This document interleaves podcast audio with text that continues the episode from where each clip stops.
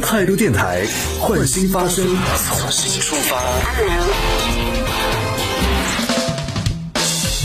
好，各位好，这里是为梦而生的态度电台，我是男同学阿南。Hello，大家好，我是陈瑞。那我们继续来往下说到，就是关于这个后来研究所来进行的这个调查里边，对于自己领导的满意度当中，有超过五成的人，其实是非常接近，大概就百分之五十点起，有超过五成的人对自己的领导是不满意的。所以想问问陈瑞，你有 你呃不管现在的还是过去的，你有没有对自己的领导不满意过？我觉得每一个人应该都有吧。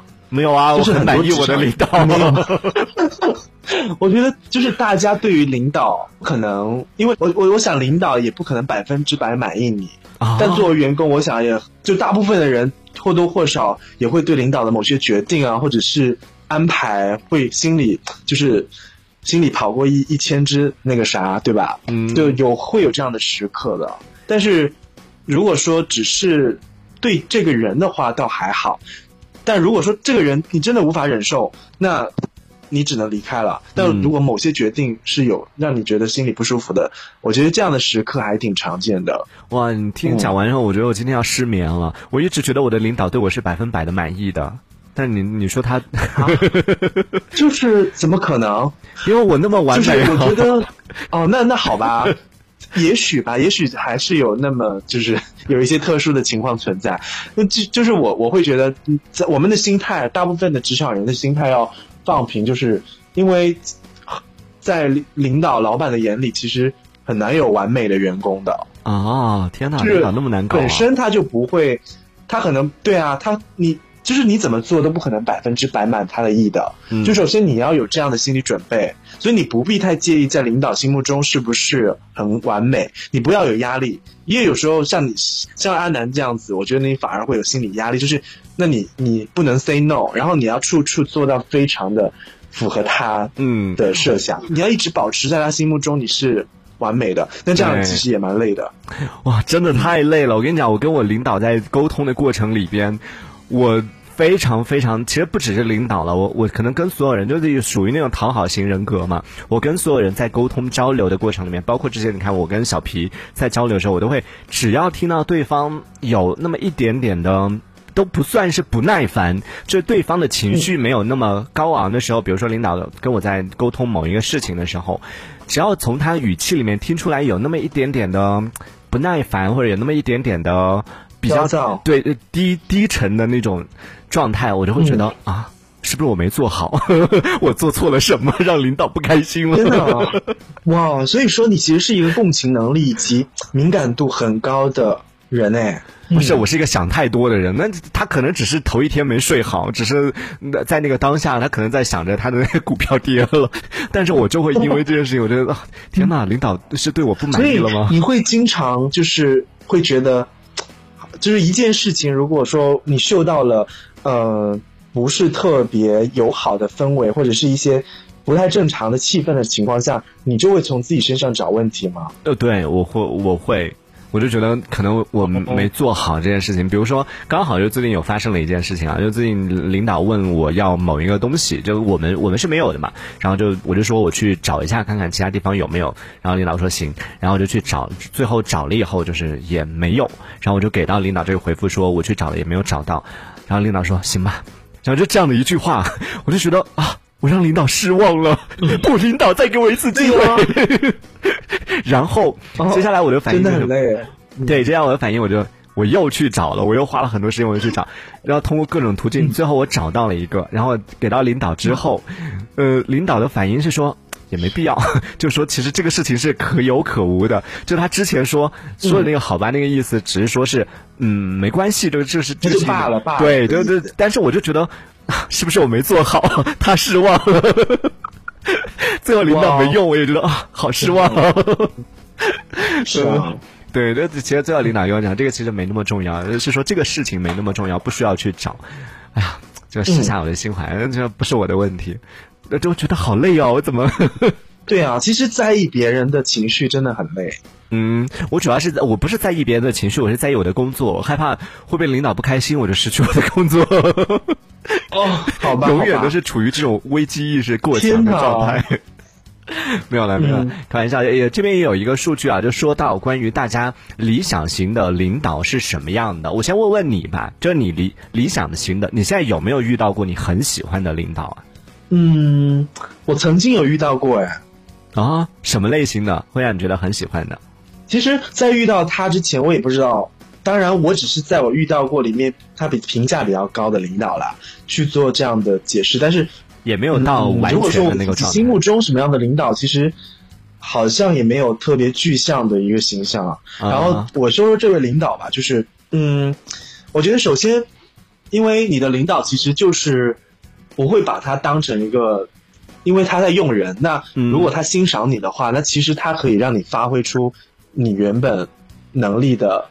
就百分之更一百二更多，嗯，就是他其实能够用好你，那用兵这件事情也很考验一个领导的能力嘛，所以我会觉得说，嗯，首先如果这个领导他是一个什么样呢？他首先是应该他很欣赏你的优点，嗯，然后他知道你应该怎么去发挥你的优点，以及如何引导你，怎么去让你的优点赋予到你的工作里面。那其实这样的领导我很喜欢，是因为首先他是。能够看到你的闪光点的，嗯，然后他又能帮助你运用你的闪光点去成就你自己的工作，嗯，我很喜欢这样的领导。哦。那这个我看了一下，好像在网友喜欢的类型当中，嗯，很难归类啊。这个应该算是哪个类型？我们来看一下啊。其实我看了一下，好像老师那一类也可以算，因为老师他可能就是相当于说，他也可以是一个引路人嘛。嗯，其实他他知道你应该怎么走。哦，他知道怎么规划你，然后怎么引导你去成就你自己。我觉得这也是一个老师型的领导吧。嗯，可能他除了教你一些经验之外，当然我觉得这是很基本的。嗯，但是更重要的是，老师应该要应该要怎么引导你去走向更好的台阶，就是他应该知道你应该怎么去走得更高。用好人，这个其实也真的挺重要的。在网友喜欢的领导排行当中，排在第一的是朋友型的。朋友型的领导是最受欢迎的，然后第二个是刚刚讲到老师型的，然后第三个呢是属于撒手放权型的，就什么都不管的那种类型的，然后第四个呢是奋斗型的，第五个是搞笑型的，第六个是亲力亲为型的，第七个是佛系型的，这些领导是比较受欢迎的。哇，第一名是朋友型，你你你有遇到过这一类吗？正好我想问你的就是，你你觉得和领导能做朋友吗？不能啊。你没有和你的领导成为过朋友吗？没有哎，怎么可能？哦，就是至少在我目前的我自己的认知里面是不能了，我也不建议。那如果是另外一种情况，就如果你的好朋友后来成为了你的领导，那你会怎么办？你会走还是选择不不要跟他做朋友了？这个，我觉得我不太允许这种事情发生。不允许朋友做领导。就是其实这里面有很多好惨哦，不成立的地方，就不太成立的地方。嗯呃，首先我是不会跟朋友共事的，所以不存在他是我领导这件事情。那对，如果你的好朋友就突然来到你你们公司，然后成为你的，对，这是一个假设，对吗？假设，这是一个假设啊，那就走着瞧呗。哦，那你还其实还是可以，就是寻找，就到了那一步的话，你还是会寻找就跟他相处的，以这种领导和同事的这种关系。如果真的发生这样的事情，就是一定要设假设，就是一定会发生这样的事情，那你也不可能就怎么样啊？那就大家相处看看哦。但是我的建议是，首先我对自己，就是我的认知里面肯定是，你不要跟朋友共事了。啊，甚至是一些同学啊等等，都不要，尽量避免啦。但是如果没有办法，就是，呃，一定会发生这样的事情，那，那其实那你就做好你自己了。那你会还是做好你自己？反过来说，就是你，就就刚刚讲是和同事和朋友一起去共事嘛。那反过来说，你会和同事成为朋友吗？嗯，和同事成为朋友，嗯，呃，离职可以啊。就在工作。离职的时候可以，这这太难了。在单位，对啊，你们天天见面的时候都不能做朋友，你几天见不到，你还想做朋友，怎么可能？所以其实那些就是说我很多一些职场上认识的朋友，嗯，基本上都是大家离职了之后才发展起来的。啊。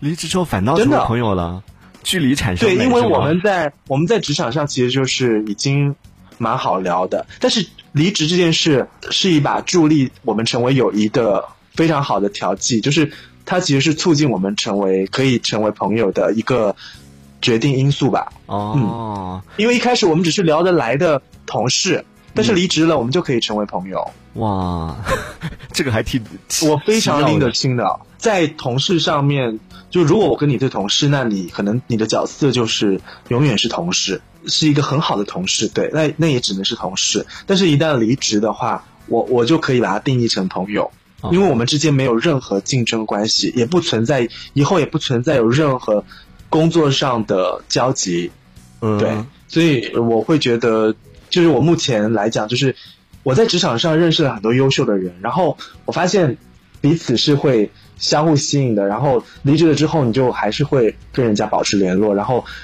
真的我会发现这些人真的给你自己就是有很大的。怎么讲呢？我觉得你看到别人那么优秀，然后其实他给你有很多很多启发跟动力，就是嗯。你周围都是这样的人，你也想成为像他们一样优秀，啊，所以你会天然的跟他们保持联络。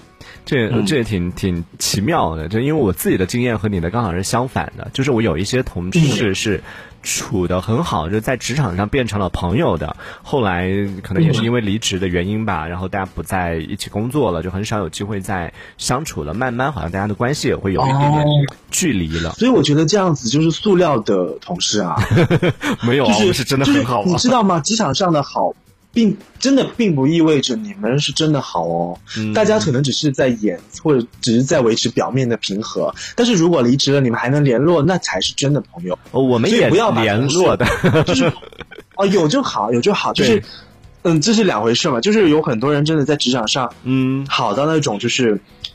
啊、你要离开了，真的很舍不得，然后还还怎么样，就是聚、嗯聚餐。但是，一旦离职了之后，真的你会发现一个月都没有人，就是没有人记得起你，然后怎么样，也不会有人联络你，嗯，然后你其实也也也就习惯了。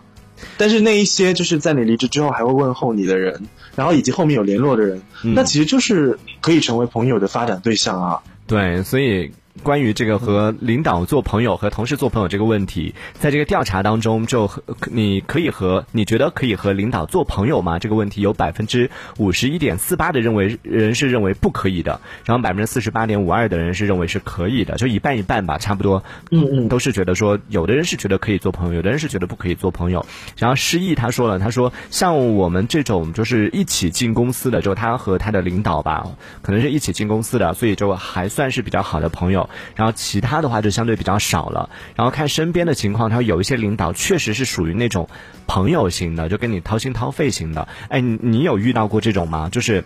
不，先不先不论你愿不愿意跟他做朋友，但是他表现出来就他是你的朋友的那种类型，就有什么事儿之前跟你分享啊，就以这种方式跟你相处的领导，哦，你有遇到过吗？你说同事吗？领导，就以朋友的形式跟你相处的领导，就不会有那种没有，上下怎么可能？没有。就那如果那个领导是他自己就把他和你当做朋友，经常找你聊一些事情啊什么，你会跟他划清界限吗？不好意思，你是领导。嗯，看这个人吧，因为我目前好像也没有遇到过类似于这种，就他他是一个领导，然后他会想要跟你成为朋友这种表现。因为在我印象中，好像大家都还蛮高冷的。哦，你不是哪个行业啊？做冰箱的吗？就是我觉得大部分行业都一样吧，就是我觉得很少领导会表现出来想要跟下属成为朋友。哎，呃，比如说像诗意刚刚说到，现在很多新型的、年轻化的那种企业都会流行的扁平化的这种模式，相对来说里边会不太有上下级的这种关系，然后彼此之间其实同事也好、领导也好，很多其实都是属于。还算是关系比较好，甚至是可以以朋友的方式去相处的。比如说下班去你家，或者是去领导家，然后一起吃饭什么的，这种其实好像现在挺多的。然后大家一起周末什么的约着去哪里。哦，其实我觉得这些都属于团建的一部分吧。啊，这应该是领导领导的把戏罢了，不要想太多。对千万不要想太多，因为就如果你把领导当成朋友这件事情，嗯怎么讲呢？无论他是不是真心的想跟你成为朋友吧，首先你不要太当回事儿，嗯，因为，哎呀，怎么讲呢？就是你太年轻了啦，怎么想的？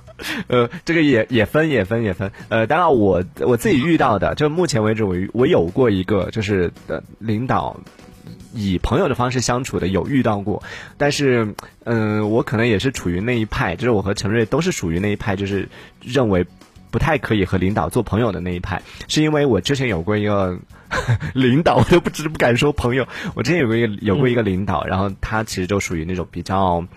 愿意和你就我讲的那种嘛，就没事儿就约吃饭啊，然后约，因为这些就是朋友才会做的事情啊。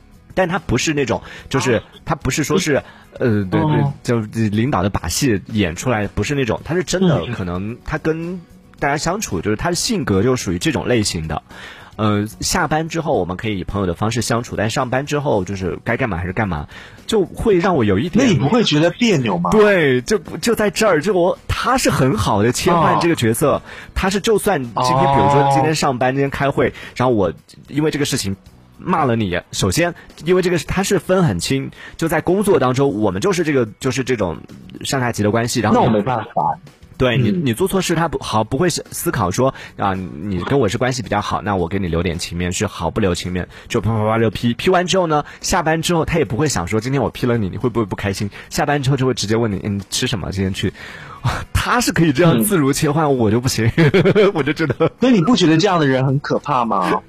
呃会觉得啊，所以我就 没办法跟他做朋友啊，最后就所以说我为我跟你讲，就是可能他表现出来是一个很拎得清的人，对，但是我们作为作为员工也要很拎得清。嗯就是你拎得清的角色，就是说你千万不要有这种假象，就是嗯他跟你做朋友，但是他在职场依然是你的领导啊。对，就这个很难。对啊领导他做得到，但是你不一定能做得到。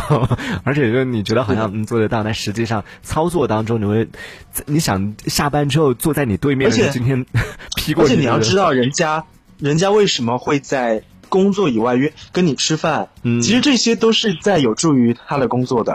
嗯，也倒没有，是因因为为我觉得阿南还是太单纯了。呃，对，也也没有也没有，就我后来就我身边，以这是我之前遇到过的，然后后来有遇到过更夸张的是，也也是类似的啊，也是类似这种情况，但他真他是真的，嗯，我跟他就不是那种上下级的关系了，我跟他就就是属于普通朋友的，但他是以作为领导的身份，然后我也看过他和他的同事相处的时候，我就想起了我的那个前领导，他也是属于那种模式，就是也上班时候时候会会把下面劈成一啪啪啪，但下班之后和他们也是打成一片的。后来我就问过他，我我也我也。